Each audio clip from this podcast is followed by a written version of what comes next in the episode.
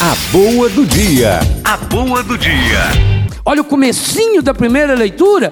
A palavra de Deus é viva, eficaz, mais cortante do que qualquer espada de dois gumes, penetra até dividir alma e espírito, articulações e medulas, ela julga os pensamentos e as intenções do coração. Por que que nós não temos medo, nós não queremos, nós temos medo da palavra, porque a palavra vai e entra lá no íntimo do nosso ser. Por isso que em Mateus capítulo 13, Jesus diz que o demônio fica sempre dando um jeito de roubar a palavra.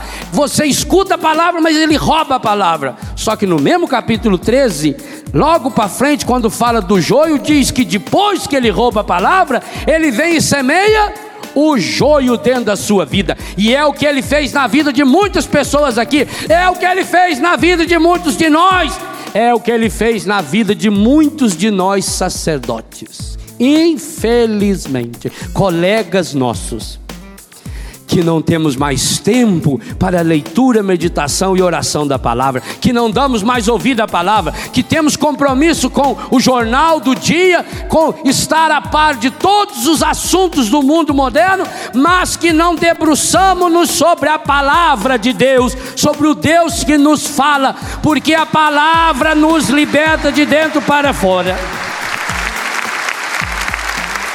É triste a boa do dia. A boa do dia.